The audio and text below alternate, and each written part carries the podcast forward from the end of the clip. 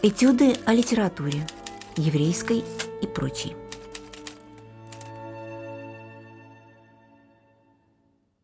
Здравствуйте, меня зовут Валерий Дымшиц. Мы продолжаем разговор о еврейской поэзии в русских переводах и продолжаем разговор о жизни и творчестве замечательного поэта Ицка Мангера. Каждый раз, когда я думаю о Мангере, я вспоминаю один литературный анекдот.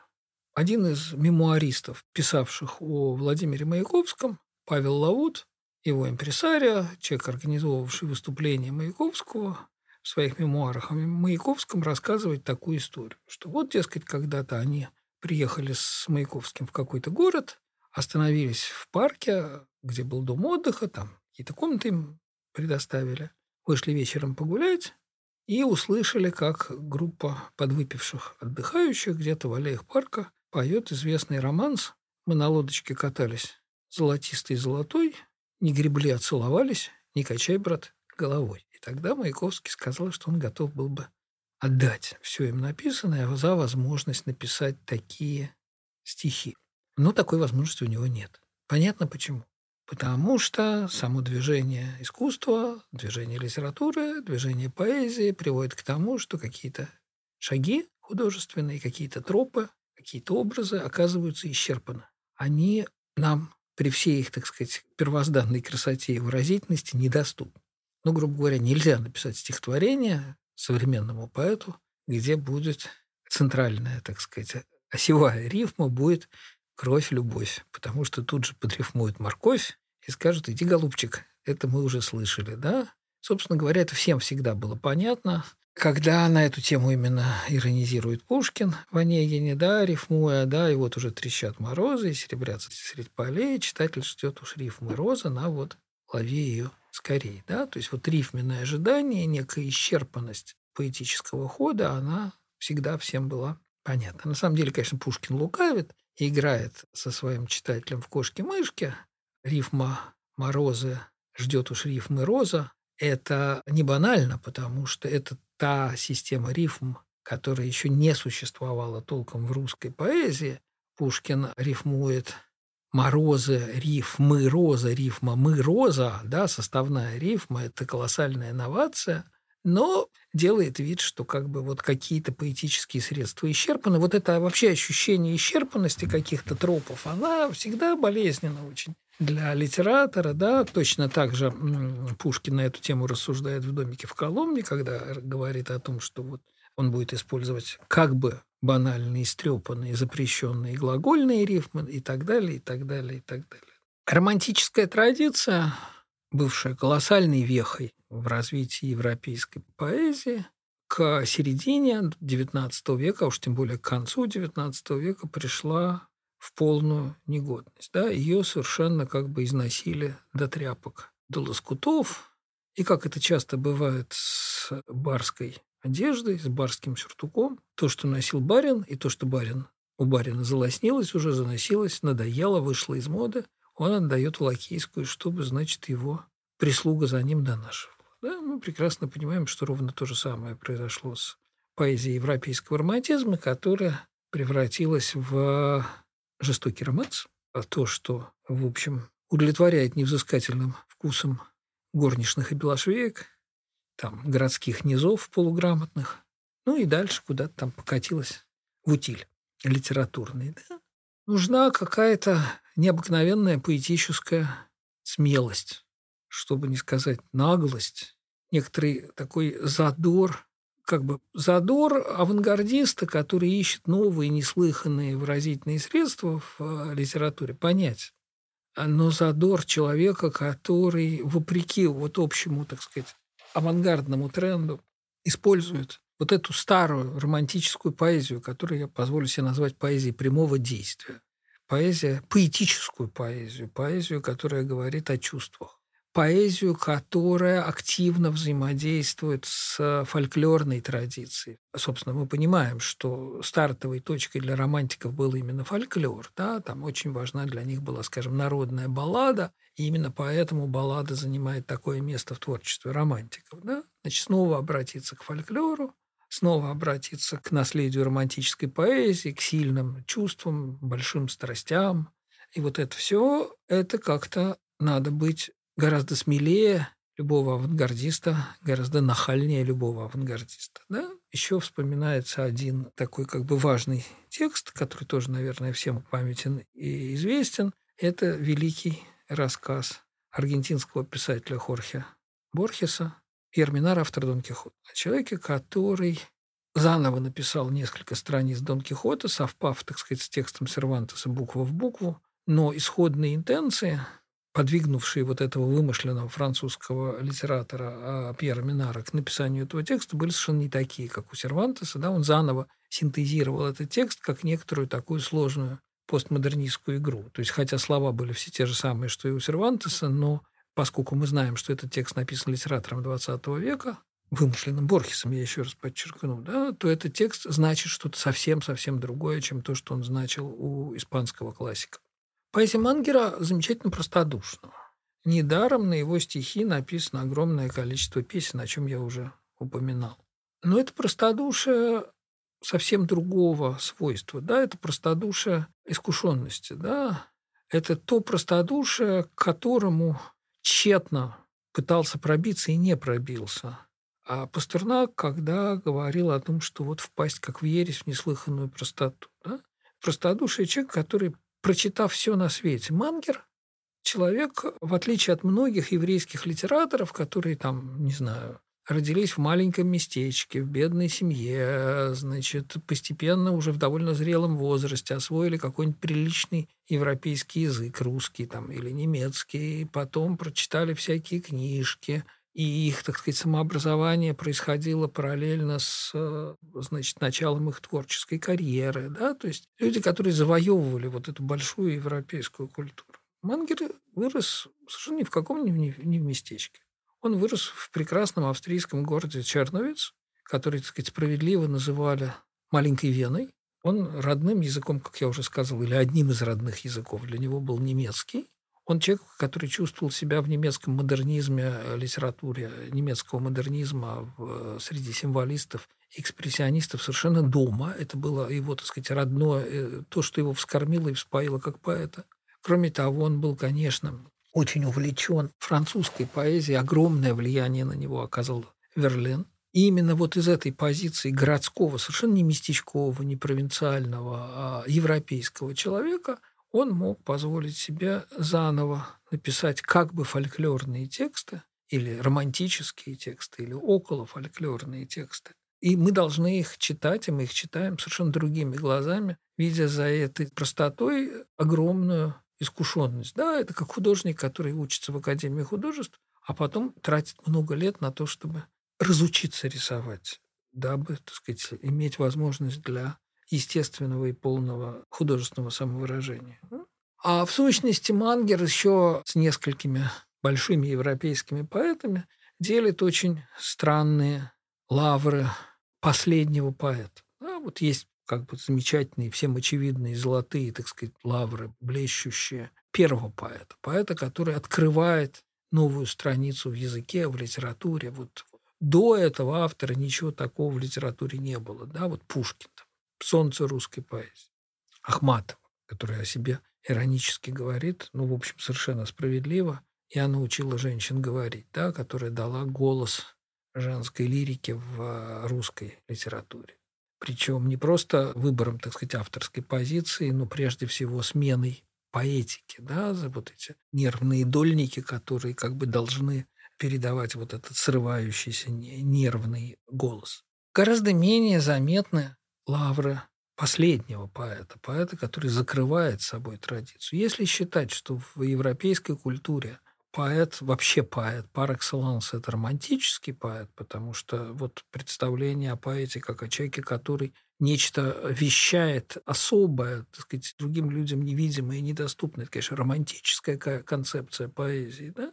то здесь, конечно, вспоминается замечательное стихотворение Боротынского «Последний поэт», а вот когда век шествует путем своим железным, и оказывается, что есть последний поэт, который продолжает как бы в умершей, уже никому не нужной романтической манере воспевать нечто высокое и прекрасное. Да?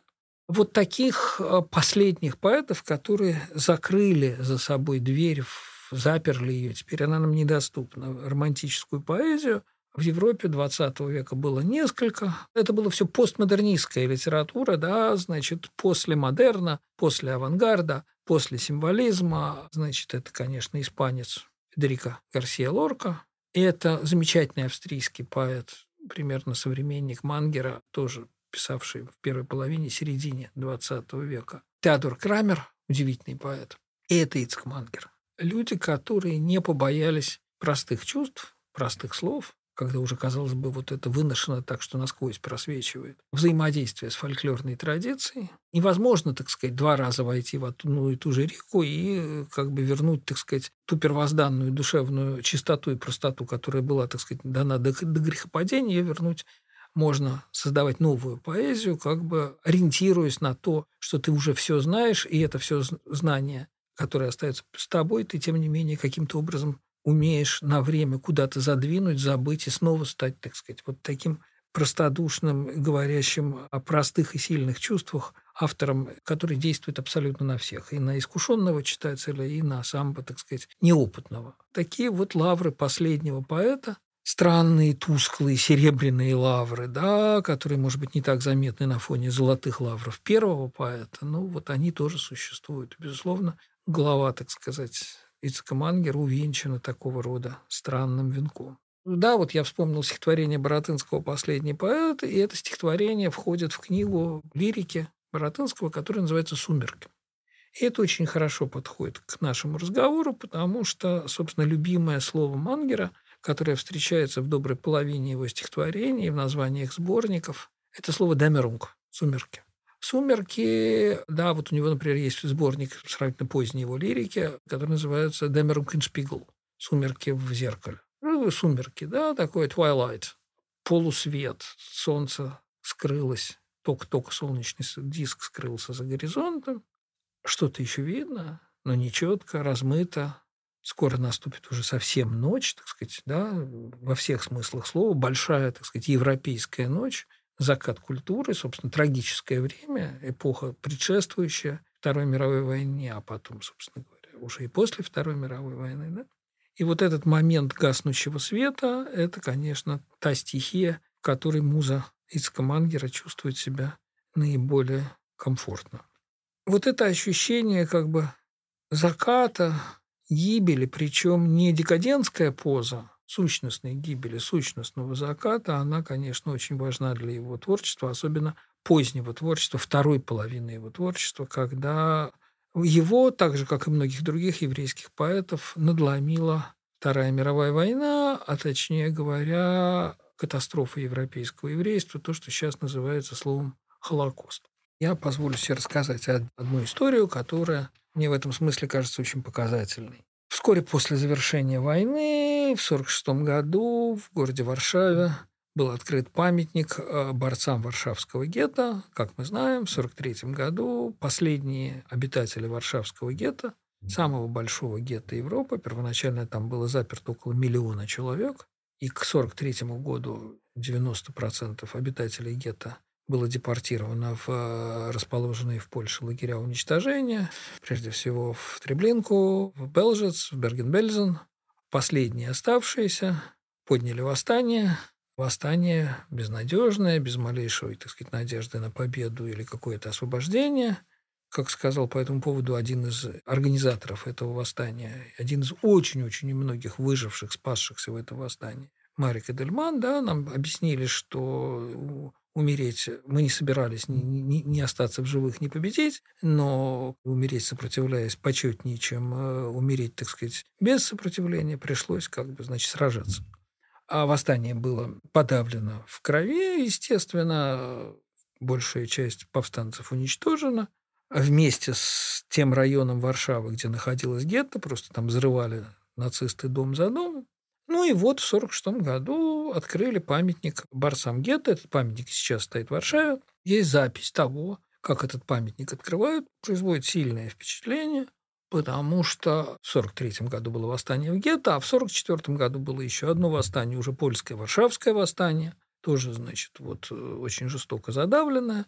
В результате этих двух восстаний центр Варшавы, исторический центр Варшавы был полностью уничтожен – уничтожен не так, как мы вот там привыкли видеть военные руины, там какие-то развороченные дома или там следы пожаров, а просто, значит, как бы все варшавские здания, весь центр превратились в такие аккуратные конические кучки из мелкой щебенки потому что взрывали физически дом за домом. Вот так до горизонта ни одного дома, а вот такие, значит, холмы, курганы из избитого камня, и больше ничего. И вот среди этой, значит, это именно как раз бывший, бывший центр бывшего еврейского района Варшавы. И вот там, значит, вот в такой суровой, мягко говоря, обстановке открывают вот этот памятник. Э, ничего особенного, такой памятник в эстетике своего времени, довольно патетический, неважно.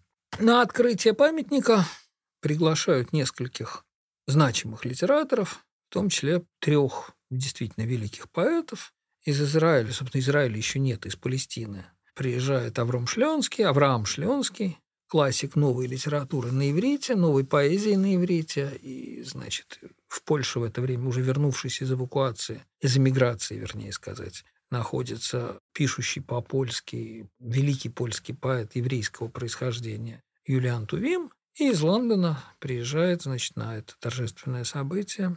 Ну, каждый из них, естественно, зачем их позвали? Чтобы речь сказал, правда? Каждый из них произносит приличествующую случаю речь. Речь Мангера, наверное, самая запоминающаяся. Он сказал буквально следующее. Он начинает с того, что он цитирует по-русски, так сказать, на языке оригинала, всем нам с детства памятное стихотворение Пушкина. Да, при том, что русского языка он как бы не знал, ну, наверное, читал по-русски там. В общем, более или менее, поскольку он вырос в том числе в окружении украинского языка, какое-то представление, потом жил долго в Польше, какое-то представление о славянских языках у него, несомненно, было. Для того, чтобы читать по-русски, этого было достаточно. Ни о каком свободном владении русским, конечно, речи не шла. Его биография никак с Россией не пересекалась. Значит, он читает по-русски строки Пушкина из совсем со школы памятного переложения Гора, Горация, да, памятник. Я памятник себе воздвиг нерукотворный, к нему не зарастет народная тропа. И говорит, вот Пушкин нам говорит о том, что к нему не зарастет народная тропа. То есть раньше народ, благодарный народ, приходил на могилу своего поэта. А сейчас мы живем в другое время, сейчас поэты, вот он, Шленский, Тувим, мы, поэты, пришли на могилу своего народа.